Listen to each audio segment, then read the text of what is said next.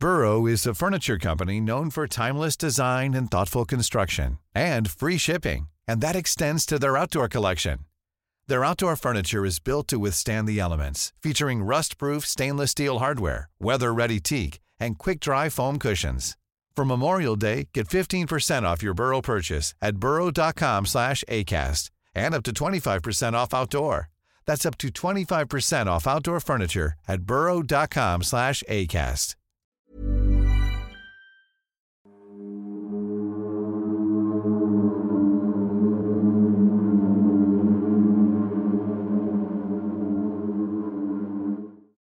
La noche ha caído y esto nos trae un nuevo episodio del Anti Podcast. ¿Cómo están queridos anti suscriptores? Yo soy el doctor Miguel Padilla y es para mí de verdad un placer que nos acompañen un domingo más. Y como por supuesto todos merecemos vacaciones, les trajimos a nada más y nada menos que a nuestro primer colaborador, experto en fotografía, en edición de video y además, muy importante, quiero aclarar, periodista de profesión. Sergio Bocanegra, ¿cómo estás, querido amigo? Muy bien, Miguel. Digo, un tanto nervioso porque es la segunda vez que estoy aquí eh, frente a cuadro. La verdad es que pues se siente raro estar. Sí, es raro verte aquí en realidad. sí, y de hecho es algo que yo agradezco a los antisuscriptores porque vi que en el episodio pasado me estuvieron pidiendo bastante. Bastante. Estaban.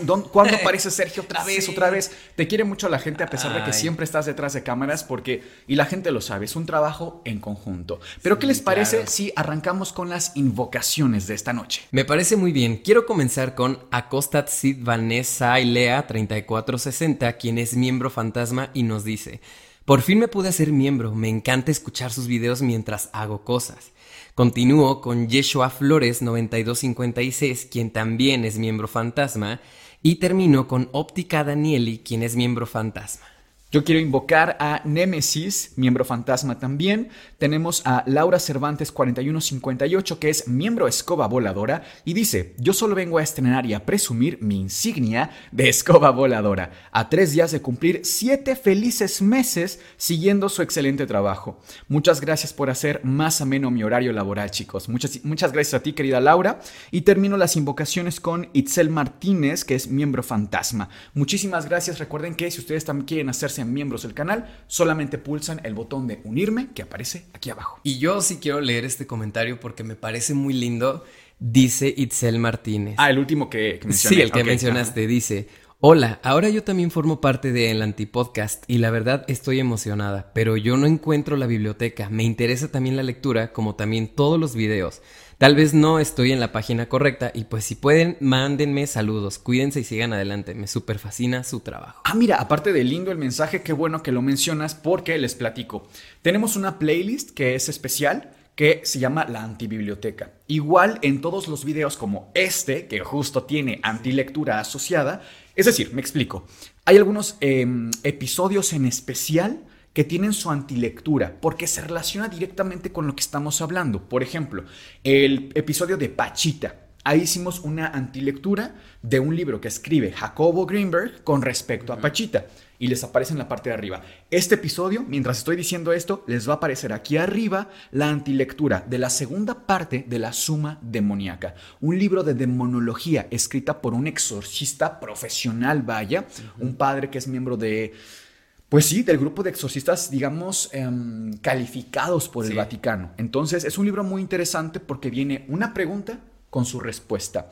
Y digo, eh, este episodio, según entiendo, se relaciona con este tema que ya grabamos la antilectura, por eso me adelanto un poco, pero está muy interesante el libro, vale la pena y es la segunda parte. Aquí les va a aparecer arriba y directamente le, le picas ahí y ya está. Además de que pueden ver el episodio un día antes de su estreno habitual, claro, sin cortes comerciales. Que eso está bueno para que no te corte ahí la inspiración. Oye, Sergio, el episodio de hoy, yo me, me adelanto un poco porque me lo comentaste y pinta bastante interesante. Estabas revisando el correo y te topaste con algo interesante. Este correo donde nos llegan todas las antividencias y antihistorias. ¿De qué se trata? Pues imagínate que indagando dentro del correo me topo con una serie de fotografías, de videos y audios bastante interesantes, pero algo que me llamó la atención es que de repente me empezó a llegar, digamos que el mismo asunto, el mismo correo de la misma persona. Escucha esto. 53 correos. 53. De la misma persona. De la misma persona con el mismo título en el, en el texto, vaya, decía. Soy exorcista, por favor lean mi caso. Ok, un exorcista real. Un exorcista real que de hecho estuvo en más de 150 casos de exorcismos documentados. Que digo, ya sería la tercera vez, si no me equivoco, que nos contacta un sacerdote eh, para contar sus vivencias, sus relatos. Si no me equivoco, de hecho, y quizá aquí saliéndome un poquito del tema, la primera vez que esto pasó fue en persona, fue en un aeropuerto, ¿te acuerdas que les conté? Sí, claro. Que iba yo llegando de un vuelo y me ve una persona, me dice, ¿tú eres, ¿tú eres Miguel? Sí, le digo, yo soy el sacerdote fulano de tal. Y me enseña, venía escuchando el programa. Y me dice, cuando quieras te cuento muchísimas historias, anécdotas que tengo. Y también, bueno, nos ofrecía ahí sus asesorías en cuanto a temas teológicos. Bastante interesante. Pero es increíble cómo hay gente que se acerca a contarnos estas historias. Pero no sé, yo quiero preguntar. ¿Qué pasa si exponemos de pronto casos que nos llegan abiertamente, casos reales, de sacerdotes, ¿no podrían ellos tener algún tipo de problema de castigo, de represalia con la autoridad eclesiástica? Podría pasar incluso que hasta pierdan el hábito. Claro, depende de varios factores como el quién lo cuente, cómo lo cuente y de hecho, algo que dijiste ahorita ya es el tercer sacerdote que nos contacta. El segundo, si no mal recuerdo, fue en marzo. Marzo, abril, sí, marzo. Ajá. Fue en marzo, pero recuerdo que este sacerdote, por cuestiones de que no tuviera alguna repercusión justo en la iglesia católica, nos pidió que mejor no expusiéramos el caso. Es cierto, porque lo íbamos a grabar, teníamos todo listo ya, y nos vuelve a escribir este sacerdote para decirnos, ¿saben qué? Mejor no, por favor no lo hagan. Teníamos su permiso, porque usualmente cuando nos mandan historias que son un poquito más fuertes, sí pedimos un permiso firmado. Ya lo teníamos, pero obviamente si nos dijo no se hace, pues no se hace, ¿no? ¿Este sacerdote que nos escribe es mexicano? Eh, digamos que tenía ascendencia mexicana. Eh, su familia, y junto con él, se fueron desde muy pequeños a Estados Unidos, específicamente en Texas. Ok. Y por la cuestión, vaya sacerdotal, es que ha estado viajando constantemente pues, a varios países, entre ellos mm. México, Argentina, países de latinoamericanos. Em, algo que pues sí te quiero decir desde ahorita es que hice algunas correcciones meramente gramaticales, porque si bien habla poco español, los correos que nos mandaba tenía algunas palabras un tanto en inglés que ah, llegaban a ser un poquito confusas. Esa fue la única modificación que tuvieron los correos que nos llegan, digamos, originales. cosas gramaticales. Sí, sí, cosas gramaticales. Y tomé de cierta manera los que yo considero que son los mejores para YouTube, porque sabemos que tiene un tema ahí un tanto sensitivo con respecto a algunos temas. Entonces, seleccioné algunos correos que me gustaría que les dieras lectura. Y antes de comenzar con esta lectura, me gustaría aclararle a los antisuscriptores que desde luego tenemos el permiso de este ex sacerdote para exponer este caso. Es más, mira, de hecho, aquí entre todo el papeleo... Aquí está, mira. Esta es su identificación oficial. ¿Nos mandó una identificación? Sí, y no solo eso, escucha. Él nos dice que incluso está dispuesto a venir al programa en caso de que nosotros lo requeramos. Ok, ¿él sigue ejerciendo como sacerdote? No, él ya no ejerce. A diferencia del otro sacerdote que nos contactó en marzo, él sí de mm. plano ya no ejerce, por eso es que nos está exponiendo este caso a través de los correos. Ok, a ver, comencemos con el caso entonces. Dice así. Buenas noches, doctores. Ya soy algo mayor que ustedes, o más bien bastante mayor. Tengo 54 años y soy un sacerdote retirado. Radicaba en años anteriores en Texas. Actualmente vivo en Veracruz, México, y estoy dispuesto a ir donde estén si desean una entrevista o que les muestre más pruebas personalmente. Los felicito ampliamente por su programa, que está trascendiendo más de lo que imaginan. Brevemente les cuento un poco sobre mí. Soy como les decía de Texas, Estados Unidos, aunque mis padres y abuelos son de Monterrey. Toda mi vida he hablado español en casa y me formé desde muy joven como seminarista, ya que vengo de una familia en la que tengo tías monjas y mi tío abuelo también era sacerdote en México. Dios siempre ha estado con nosotros en la familia. Antes de tomar la decisión formal, me fui a Barranquilla a hacer un voluntariado en zonas más marginadas por dos años, donde practiqué más el español. Aún así, si cometo algún error del idioma, por favor discúlpenme. Yo ya tenía 18 años, quizá ustedes piensen que es una buena edad para iniciar tu camino como sacerdote, pero en realidad a esa edad ya eres un poco viejo, porque es a partir de los 12 años cuando hay los primeros acercamientos con la arquidiócesis y ya terminada la secundaria, pero aún así estaba a tiempo. Poco después encontré vocación y comencé mi preparación formal.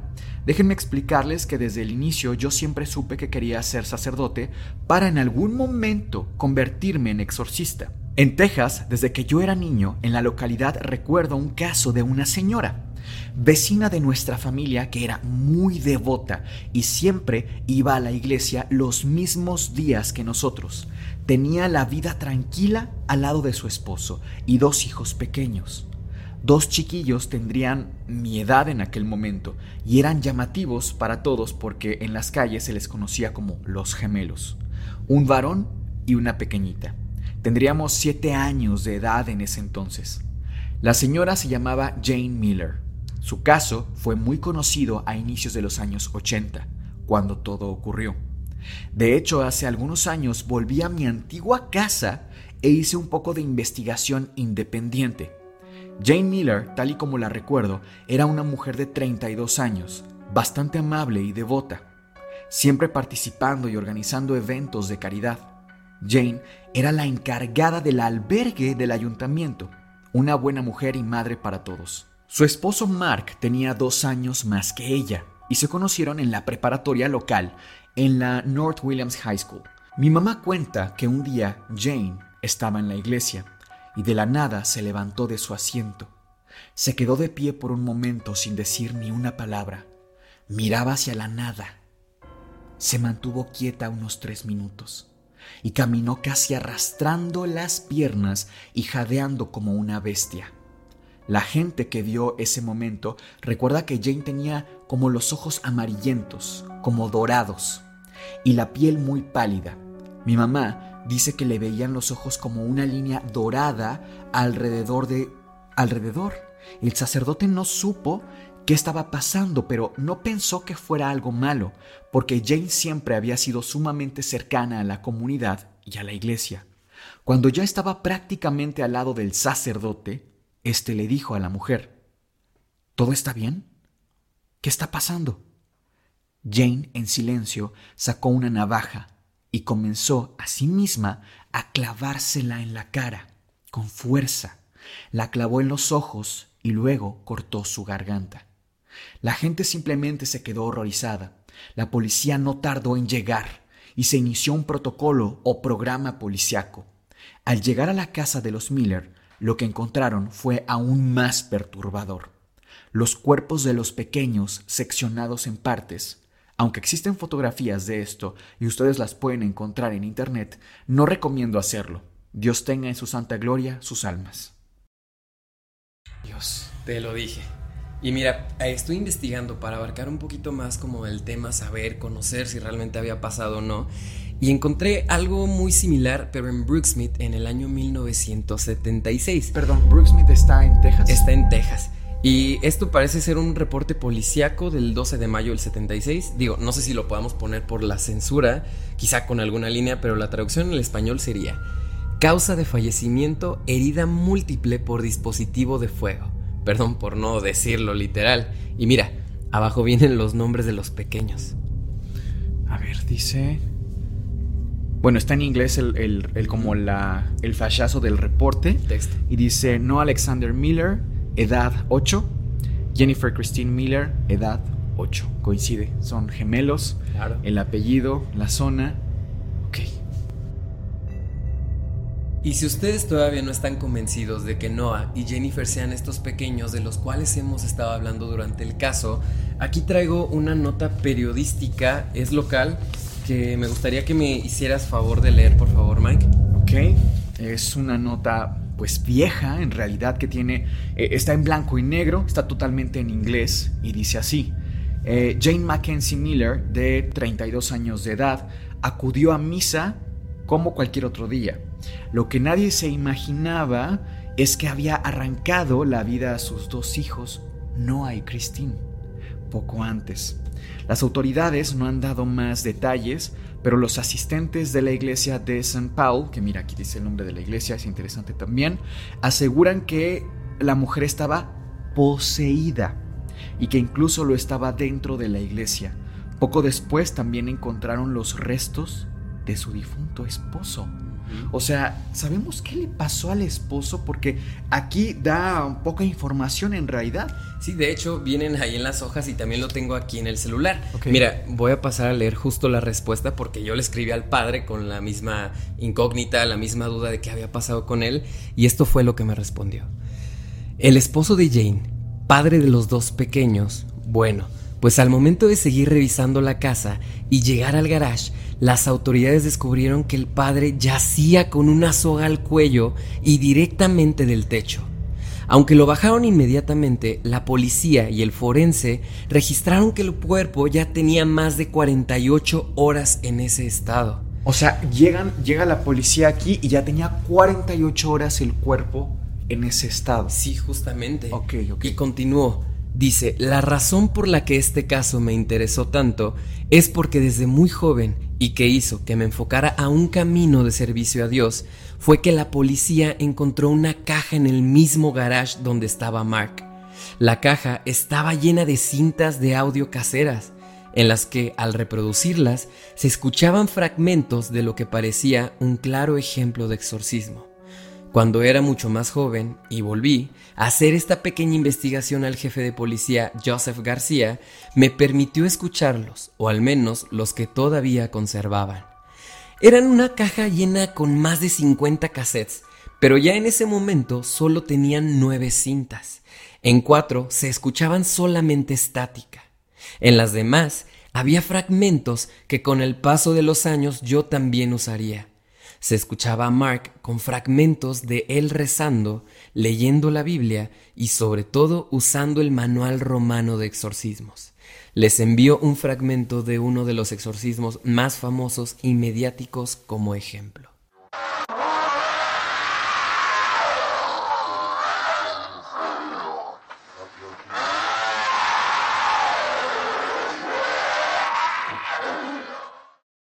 Pero la voz de Mark no estaba sola y quiero que escuches lo siguiente. In italiano bello. La corona me distrugge. ¿La policía da alguna razón o explicación a esto? Porque entiendo que en el momento fueron quienes investigaron todo esto. ¿Qué explicación dan? Pues realmente ellos se mantuvieron herméticos, como que no quisieron meterse más a detalles y de hecho este ex sacerdote fue quien hizo una investigación meramente extraoficial. De hecho... Es que él regresa, ¿verdad? Ajá, él regresa a hacer toda esta investigación y justo me manda un correo explicándolo. Mira, si puedes darle lectura. Ok, que porque lo que entiendo es como un hilo de correos que intercambiaste ya con él para armar todo esto. Ok. La teoría de todo lo ocurrido por parte de la policía es que Mark cometió los terribles hechos contra los pequeños. Noah y Jennifer, al darse cuenta de lo que había hecho, no soportó la culpa y cargó con su propia vida. Jane terminó todo en plena misa delante de más de 100 personas. Claro que yo también y la gente de la comunidad nos quedamos conociendo la verdad de todo y para nosotros es un claro ejemplo de posesión demoníaca, que de hecho fue al revés. Jane atacó a los hijos y Mark se atacó a sí mismo. Conociendo las grabaciones y el comportamiento anterior de toda la familia, la explicación que dieron los policías simplemente no es creíble, al menos no para nosotros. Ok, haciendo como una especie de resumen, tenemos el caso de esta mujer, Jane Mackenzie Miller, 32 años, que vive con sus dos hijos, Noah y Jennifer, y con su esposo Mark. Se conocen desde la prepa y de un día para otro, en plena misa, Jennifer se levanta y comienza a hacerse laceraciones en la cara con una navaja, incluso en los ojos y finalmente al cuello. Nadie sabe por qué. Me llama la atención hay un dato que ahorita me gustaría analizar más adelante, pero corte A, resulta que encuentran los restos de los hijos en la casa y en el garaje de Mark, el esposo. La explicación es que Mark comete todo esto y a Jane la dejan un poco de lado en realidad, ¿no? Ahora, lo que llama la atención de este caso por parte, digamos, del sacerdote que nos escribe o ex sacerdote es la investigación que él lleva en paralelo, que es a través de esta caja con las cintas que se escucha que pareciera que Mark está exorcizando a Jane. Pero Mark, por lo, que, por lo poco que sabemos, no tiene ninguna eh, capacidad para ejercer tal oficio, ¿no? Incluso lo, leíamos hace un momento en, la, en el libro de la Suma Demoníaca, cómo es que necesita ser sacerdote católico en realidad para ser exorcista. Y es todo un protocolo en realidad. Entonces, desde aquí como que hay varios abordajes que quedan muy, muy inconclusos. Entiendo que esto fue lejos de aquí y también lejos en cuanto a tiempo para nosotros, ¿no? Tenemos datos, creo, para armar ciertos caminos investigativos. Y bueno, vamos a darle entonces. Sí, de hecho yo te quería preguntar algo a ti como médico, como doctor, porque algo que llamaba como la atención es justo la manera peculiar en la cual eh, Jane empezaba a caminar durante la iglesia, ¿no? Y que constantemente traía como los ojos irritados. ¿Tienes algún comentario con respecto a ello, Miguel? Sí, puedes buscar la parte en la que hablan sobre los ojos. Hay una particularidad ahí también muy interesante. Igual mientras en lo que la encuentras, porque bueno, esto lo estamos como que armando ahora mismo, pero las marchas que sufren las personas pueden ser muy variadas. En medicina calificamos las marchas en función de sus características. Por ejemplo, cuando una persona cojea, eso se llama marcha claudicante. Pero, y de hecho, fíjate que vi una película de terror hace relativamente poco tiempo, no recuerdo ahora el nombre, pero era una película de posesiones demoníacas, en la que, es curioso esto, ¿eh? porque creo que un médico detrás del asesoramiento de la película. Yo veo que cuando está poseída, esta persona supuestamente, camina con un brazo pegado al cuerpo y con la pierna totalmente extendida y con la otra se, movía y se desplazaba. Una pierna estaba como, digamos, totalmente eh, tiesa, rígida, ¿no? Este tipo de marcha es una marcha que vemos en pacientes neurológicos. Esta, esta, marcha es por una lesión en la vía piramidal, que es una vía que prácticamente nos da una marcha característica en la cual se pega el miembro superior al cuerpo y el miembro del mismo lado a nivel eh, total, porque no es parcial, en realidad es total, se queda extendido, se queda en extensión, no puede flexionarse, no pueden eh, flexionar la rodilla y hacer una marcha normal. Pacientes que tienen una marcha em, atáxica se llama, tienen que abrir las piernas porque se, tambalean. Es un problema eh, a nivel eh, del cerebelo. Entonces abren las piernas para que su centro de gravedad quede mucho más equilibrado y no se caigan y se empiezan a desplazar de forma poco común. Entonces, desde que uno ve este tipo de marchas, eh, te das cuenta de qué tipo de enfermedad podría ser. Ahora, no tenemos la más mínima idea de cómo era la marcha. Menciona como, arrastraba ¿no? los pies y que jadeaba. Pero decirles, es una marcha de tipo tal o de tipo tal, pues no, no se puede. Pero, ¿qué decía de los ojos? Mira, justamente el texto decía que se mantuvo quieta por tres minutos y caminó casi arrastrando las piernas y jadeando como una bestia. La gente que vio ese momento recuerda que Jane tenía los ojos amarillentos y la piel muy pálida. Los ojos amarillentos, pero mencionaba algo como de un anillo, ¿no? Ya. A ver, ahí. Creo que un poco más, un poco después de eso. Aquí está, aquí está, mira, lo encontré. Dice, se le veían los ojos con una línea dorada alrededor. El sacerdote no supo qué estaba pasando, pero no pensó que fuera algo malo porque Jane siempre había sido sumamente cercana a la comunidad y a la iglesia. Sí, no, no, no. Una línea delgada, ¿no? Una línea amarilla, dorada. Esto podría explicarse por una intoxicación, una intoxicación por cobre. Podrías buscar, mm, digo, no sé si puede encontrarse, yo no soy muy bueno con la tecnología, pero buscar si hay fábricas cerca de, ¿cómo se llamaba? Brookstein. De Brooksmith. Brooksmith. En Brooksmith puedes buscar ahí si hay fábricas que sean fábricas mineras, que trabajen con metales. Les platico un poco. Eh, digo, esto solamente es una exploración de un posible camino, porque para nada podemos explicar todo este caso, no tenemos suficiente información ni mucho menos. Pero este anillo yo lo he visto con pacientes que están intoxicados por cobre. Resulta que hay cobre en todo el ambiente, hay cobre en los alimentos, el cobre es un metal que cuando toca el suelo se fija mucho a componentes orgánicos, incluso a arcilla, a arena, por ejemplo, y llega también a la agricultura porque se utiliza mucho el cobre para generar compuestos que... Em, bloqueen el desarrollo de los hongos en los sembradíos. Entonces prácticamente está en todos lados, incluso en el agua se queda suspendido el cobre todo el tiempo y luego se arrastra hasta los sembradíos. Todos consumimos cobre en nuestra dieta entre 1 a 5 miligramos por día. Es normal y además es necesario el cobre para el metabolismo. No es malo como tal, sino más bien que cuando sobrepasa ciertos límites podría ser una intoxicación. Y es que además está en el aire, ¿no? En el aire está a concentraciones muy bajas, en realidad unos 200 o 400 nanogramos por metro cúbico, pero si estamos cerca de una fábrica, eso podría explicar que se aumente hasta unos 4000 a 8000 nanogramos por metro cúbico. O sea, si estamos en un diferencial muy importante. ¿Cuál es el obstáculo de esta teoría? Que Jane fue la única intoxicada. ¿Por qué no todo el, poblado tuvo un efecto similar? Sin embargo, lo que podríamos explorar es que Jane fuera genéticamente más sensible al cobre. Hay una enfermedad que se llama enfermedad de Wilson. Estas personas que tienen la enfermedad de Wilson, que yo solamente conozco una persona que, la, que me ha tocado ver, es, es porque tienen un problema, una mutación en el gen ATP7B.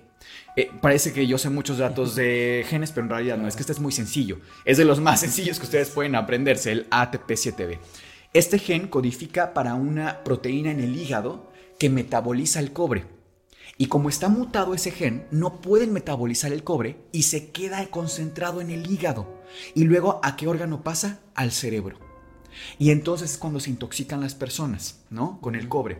¿Qué puede pasar acá? Una serie de manifestaciones como el anillo dorado, que se llama anillo de Keisher-Fleischer, que es muy característico, que ahora eh, también habría que ver, porque este anillo no siempre se ve a la distancia y que lo vean los feligreses a 100 metros. No, hay que verlo con lámpara especial en una inspección, pero podría ser un camino a explorar, ¿no? Sí, claro. Ahora, una intoxicación por cobre nos podría dar eh, que hablen en lenguas o algo similar a la posesión, en realidad no. Eh, más bien nos daría un paciente confundido probablemente cuando mucho. Eh, temas hepáticos es lo principal que se ataca, puede llegar incluso a una hepatitis, a una cirrosis, que también ese es otro camino. Aquí ya me estoy debrayando un poco, pero pónganse en contexto. Se intoxica el hígado por cobre, llega una cirrosis y el hígado es la de, el, el elemento, el órgano que va a quitarnos toxinas del cuerpo. Si te friegas el hígado, te vas a intoxicar con un montón de otras cosas, como el amonio. El amonio te intoxica porque se está generando en el intestino, no logra el hígado que ya está dañado por la enfermedad de Wilson, porque se acumuló el cobre, y entonces tienes amonio que también te da una serie de manifestaciones neurológicas, como por ejemplo artralgias. Son pacientes que van a, caminar arrastrado porque les duelen las articulaciones. Son pacientes que están confundidos, están estuporosos, están que caen en coma incluso.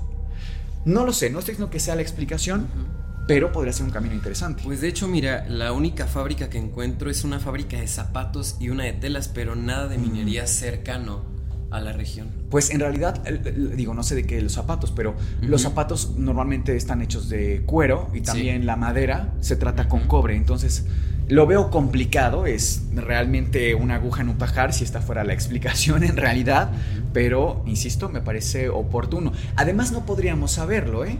No podríamos saberlo porque hacer pruebas a Jane hoy día es imposible, pero además si las hiciéramos tendría que ser en vida y sería con pruebas de función hepática y con una espectrofotometría. O sea, son análisis específicos que habría que hacerle a ella. Y ustedes se preguntarán, ¿qué dice el Vaticano con respecto a este caso? No como tal a este caso, pero sí podemos ir desglosando ciertas cosas. Por ejemplo, en la lectura que hicimos de la suma demoníaca relatada por el padre Fortea, menciona que existen tres tipos de demonios. Sí. El Abditi, el Clausi y el Aperti y en ningún momento menciona que estos demonios sean capaces de infligir daño o infligirse daño a través, digamos que, de una posesión demoníaca. Que ojo, digamos que el demonio lo puede intentar, pero hay algo que lo va a detener. Y este algo o este alguien en este caso es Dios. Sí, de hecho hay un, en el mismo libro, en la página creo que 150, 180, por aquí, bueno, hay una oración que menciona el padre Fortea y que recomienda incluso para saber si una persona está en estado de posesión. Y aquí está, mira. Es una oración en latín muy corta Incluso dice que es fácil de memorizar y que si la dices, la persona en cuestión va a tener una actitud bastante agresiva, como de repeler lo que estás diciendo. Sugiere además que le hablemos en latín al demonio, hablando de un exorcista, desde luego para el público en general, em, y que la, la persona como tal no se va a dar cuenta que le estás hablando a ella. Quien va a reaccionar e incluso a contestarte en latín es el demonio. ¿No? Hay cierta lógica detrás de esto. Y dice la oración así: In nomine Jesu exorcite, in nomine Jesu dignomentum, in nomine Jesu si es hic, manifestate. Que es como manifiéstate al demonio, haz presencia. Ya después aquí, eh, lo que vimos en la antilectura, que también me parece muy conveniente dar un poquito de contexto y por eso los invitamos a que vayan a ver la antilectura. En esta, en esta segunda parte que hicimos, eh, se nos da un poquito de contexto de qué procesos, qué pasos hay que seguir para un correcto exorcismo. ¿Quién puede exorcizar? Porque a veces también se piensa incluso que los animales pueden tener influencia demoníaca. Y de eso hablamos en la antilectura también, que estuvo muy interesante. Entonces, sí vayan a verla porque se puede complementar el caso muy, muy bien. Claro, y bueno, retomando un poco esto, fíjate que nos llegó una segunda historia relatada por el mismo ex sacerdote que me gustaría que leyeras porque está bastante interesante y me atrevo a decir que está igual de fuerte o más fuerte que la historia anterior. Incluso en esta nos mandó evidencia o antievidencia para que la analices. Mira, haznos favor de leerla. ¿Dónde empieza, perdón? Justo aquí. Ok, a ver. Dice así. Poco después fue para mí muy claro que mi camino era el de sacerdote. Por eso fue que me ordené y varios años después se me permitió a través de la Pontificio Regina Apostolorum obtener el grado de exorcista. Me gustaría agregar también como dato extra que no es posible ser exorcista si no se es sacerdote primero. Al menos no se reconoce así dentro de la Iglesia Católica. Fíjate qué interesante, porque también eso comentábamos, ¿no? Mm, tengo muchas anécdotas que puedo compartirles. Lo puedo hacer porque, como ya no soy sacerdote, por cuestiones que me han imposibilitado llevar tal consignia. Uno de los casos más interesantes en los que, me, en los que auxilié a una persona fue en 2014. Se trata de Elizabeth Martelo, una muchacha que participaba en la misa donde yo era párroco. Desde hacía dos años, Elizabeth había sido monaguilla en el templo, incluso antes de que yo llegara a trabajar ahí. Para cuando yo la conocí tenía 16 años y ya no era monaguilla, sino lectora de la liturgia y también formaba parte del coro en misas de la tarde. De buena familia y buenos valores, siempre amable y con una fe como pocos jóvenes hoy en día. La muchacha era de lo más recatada y buena gente. Para fines de cada año hay una fiesta pagana a nivel mundial. Ok, que la gente no conoce, pero se da mucha brujería y ritos demoníacos. Coincide que hay un aumento muy notorio en los casos de posesión demoníaca alrededor de la noche del 31 de octubre. Eso lo habíamos comentado también nosotros, ¿no? claro. Lo comentábamos en un episodio, fíjense.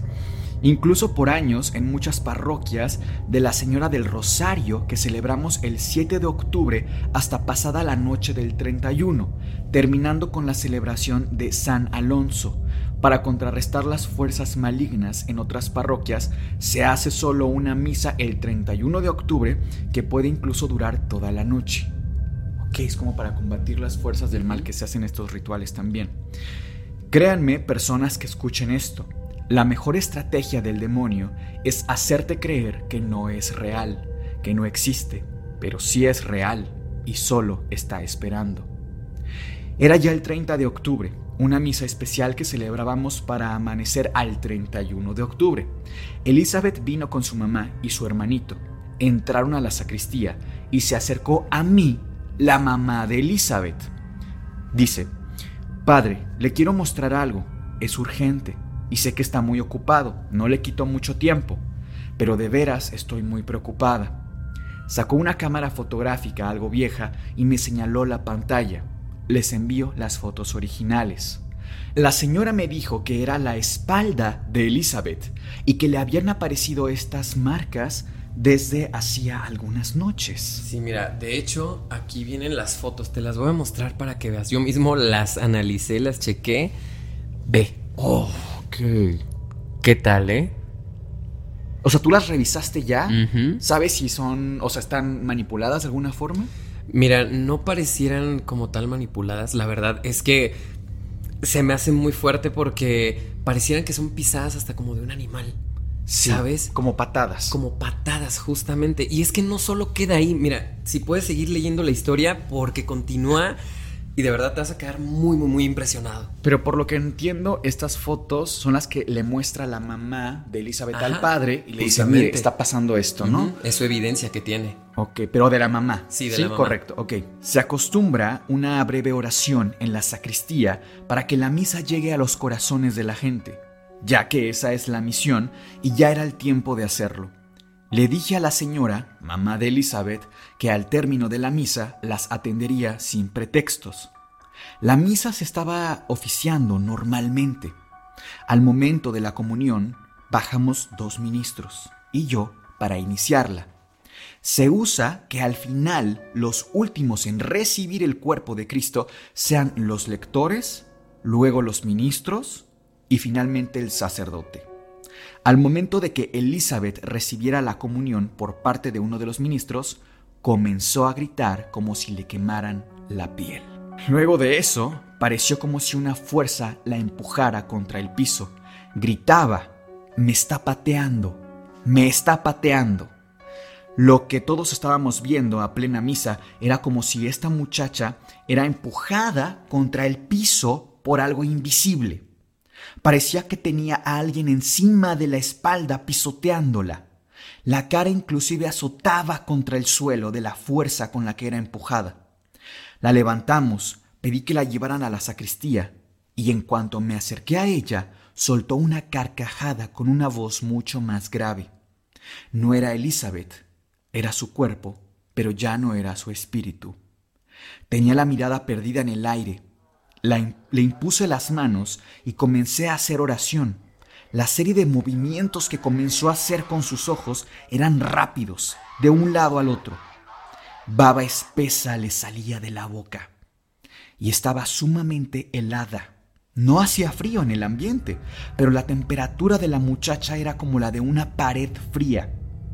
Este caso es de los más llamativos que les puedo relatar de mi propia experiencia, porque lo que pasó a continuación no solo la ciencia no lo explica, nosotros como religiosos tampoco podemos hacerlo. Elizabeth empezó a blasfemar terriblemente contra Dios, contra la Virgen Santísima y contra ella misma. No me atrevo ni a decir o a escribir las atrocidades que decía. Dos ministros la tenían agarrada de las muñecas, pero era muy fuerte. Se zafó de las manos de los dos ministros que nos acompañaban y se subió de pie al altar del templo, que por si no lo saben es una ofensa pavorosa a Dios. Se puso en cunclillas y comenzó a orinarse en el altar. Hizo una mirada como buscando a alguien entre los feligreses y señaló con el dedo a una chiquilla de unos ocho años. La bajamos tan pronto como pudimos, pero tenía una fuerza que no iba acorde a una chica tan pequeña y menudita como ella.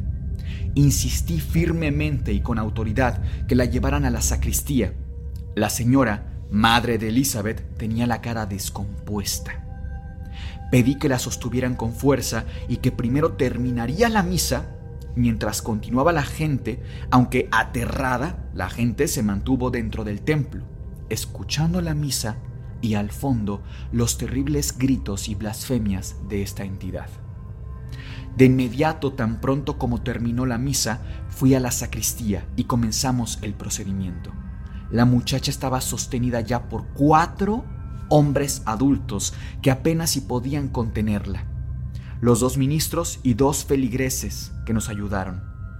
Hice todo el procedimiento según corresponde y se calmó a los pocos minutos. Le pedí a su mamá que le descubriera la espalda y lo que vi me sorprendió muchísimo. Tenía otras marcas en la espalda, idénticas a las que les mostré, pero frescas, recién hechas.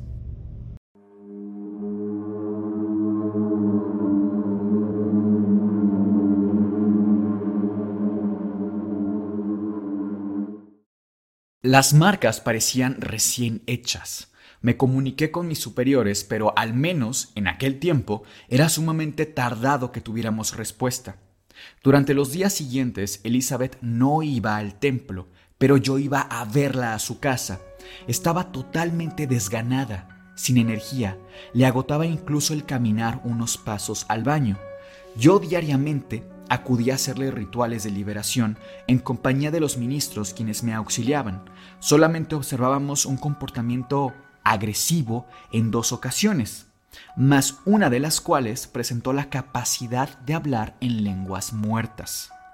Esto por un periodo muy breve, de aproximadamente tres minutos. No era latín ni griego, parecía mucho más antiguo. Reaccionaba sumamente mal cuando se le imponían las manos o cuando se aplicaba agua bendita sobre el cuerpo. Sin embargo, las sesiones fueron siendo cada vez más tranquilas, poco a poco. Envió una foto de algo que me pareció muy notorio, pero quisiera escuchar sus opiniones. Esta foto la tomé personalmente del techo de la habitación de Elizabeth. Ok, un amigo y también feligrés que en paz descanse era médico cerca de la colonia.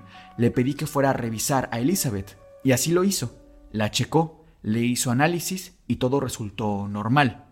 Tengo apuntados algunos de los datos médicos que me dio por si los necesitaba en la arquidiócesis para el caso de Elizabeth. Se los anexo al final del correo en caso de que quieran revisarlos personalmente. ¿Están aquí esos estudios? De hecho, fue la imagen que te envié el día de ayer, en la noche. Ah, ok. si lo ok. recibiste, sí. Sí, pero no me diste contexto ayer, entonces dije, bueno, ¿y esto Bueno, qué? pues ju- justamente es eh, lo que nos manda. Evidentemente, pues estaba Aquí está. borroso porque fue una foto que tomó así, casi, casi como de que rápido. Entonces, Sí. digo, si nos pudiese hacer favor como explicarlo porque ni yo lo entendí, es algo médico meramente. Pues mira, es, es como dices, es un apunte, es una foto, no es un estudio como tal, sino más bien son como apuntes que corresponden a un estudio. Ok, ¿no? ¿tienen un- algún nombre? Sí, se llama biometría hemática. La biometría hemática es un estudio de flujo sanguíneo que nos ayuda a determinar varias cosas, como por ejemplo anemia, ¿no? Podríamos darnos una idea acá. Eh, sin embargo, quiero hacer aquí algunos comentarios. Número uno, esto no, insisto, no es un estudio, son algunos datos que encontraríamos en una biometría hemática. Número uno. Número dos, no está completo, para nada. O sea, tenemos, por ejemplo, leucocitos, que está dentro de rangos normales. Tenemos también neutrófilos dentro de rangos normales. Tenemos basófilos, rangos normales. Hemoglobina, pues un poco baja, pero nada fuera de lo normal. Y hematocrito. Le hacen falta bastantes datos, como por ejemplo plaquetas, linfocitos, monocitos, etcétera, para que sea un estudio completo, ¿no? Se ve normal, dentro de lo que cabe se ve normal, realmente nada que llame la atención, que tampoco yo esperaría algo más allá de una posible anemia, ¿no? Pero Claro. eh, es, creo que acá lo que llama la atención es el comportamiento, Sí, sí, sí. que está hablen- hablando en lenguas desconocidas y lo- las marcas. Oye, y hablando de esto, eh, vaya, con respecto a los moretones, ¿se llega a ver ahí Mm. mismo o no tiene nada que ver? No, en un estudio, en una biometría hemática no vas a ver un, un proceso similar. ¿Qué pasa? El moretón es- se llama médicamente hematoma. Un hematoma es una acumulación de flujo sanguíneo a nivel subcutáneo. Entonces, e- este, este líquido, este flujo sanguíneo, se va degradando, la hemoglobina se va metabolizando. Por eso vemos el cambio de un color, ¿no? Si por ejemplo tú te aplastas un dedo con la puerta o con la silla, primero es eh, morado, rojo, va cambiando después a más verdoso, amarillento, conforme pasan los días, porque se va degradando la hemoglobina. Eso mismo acá podemos ver en las marcas, que las podemos ver otra vez. Sí, mira, aquí las tengo. Mira, fíjate cómo las primeras son bastante rojizas, son instantáneas, ¿no? Prácticamente tiene poco tiempo esto. Conforme van avanzando, fíjate acá cómo son más moradas. Digo, también la luz puede eh, influir, Influir. claro, pero eh, claramente sí se ven más moradas. Este es un cambio de coloración propio de la degradación, de la metabolización de la hemoglobina. Claro. Es algo esperado. Sin embargo, a mí me llama mucho la atención la forma la forma que tienen. Me encantaría poder.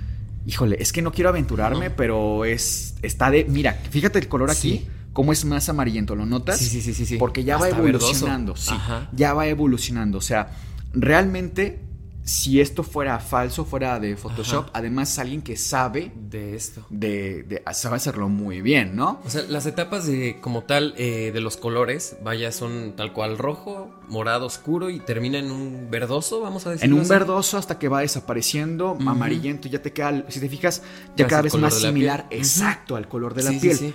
Ahora, la forma que tiene, que mencionábamos, recuerda mucho a la pisada de un animal. Y además un animal tipo mula, Sí, una cabra. una cabra, una cabra grande o una mula, ¿no? Sí, claro. Y así como estas historias, tenemos un sinfín de historias que nos relató este ex sacerdote. Vaya, les comenté. fueron 53. 53 correos los que nos relata. Me gustaría saber qué conclusión tienes hasta este punto, porque este video ya va para largo, no sé cuánto vaya a durar. Fíjate que hay- creo que hay mucha tela de dónde cortar.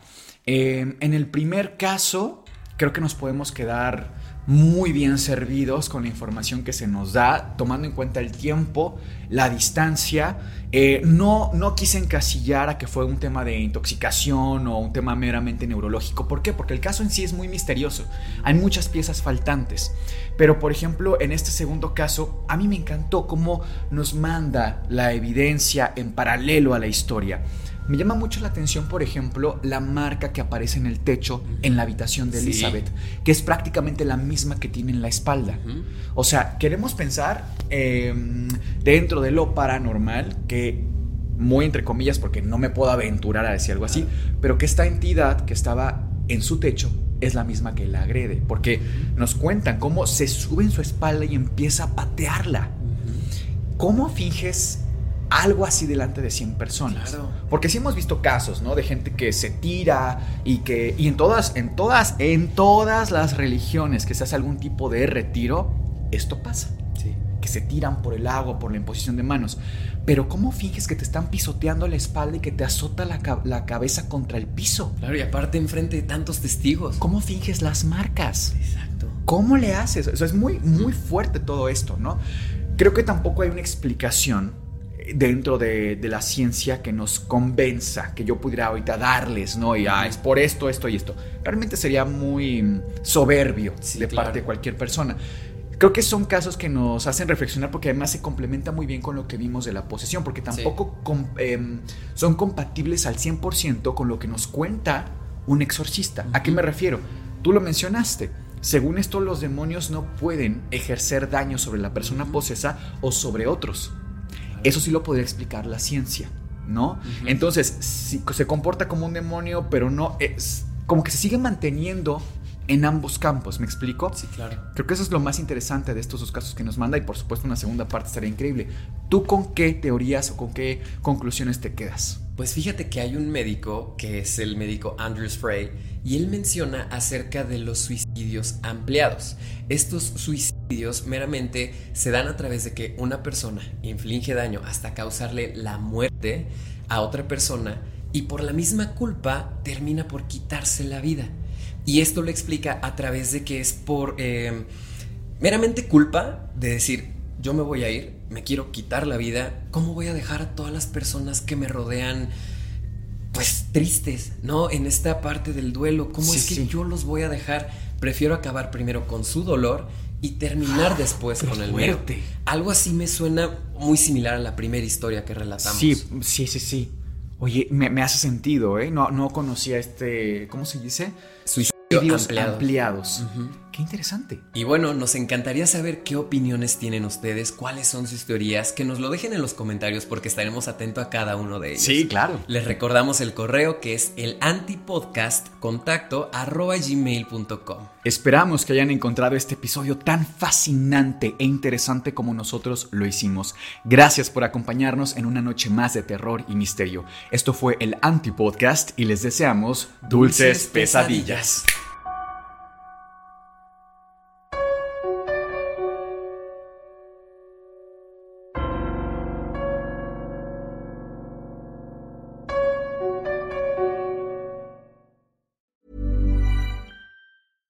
Small details are big surfaces. Tight corners are odd shapes. Flat, rounded, textured, or tall. Whatever your next project, there's a spray paint pattern that's just right. Because Rust new Custom Spray 5 in 1 gives you control with five different spray patterns. So you can tackle nooks, crannies, edges, and curves without worrying about drips, runs, uneven coverage, or anything else. Custom Spray 5 in 1. Only from Rust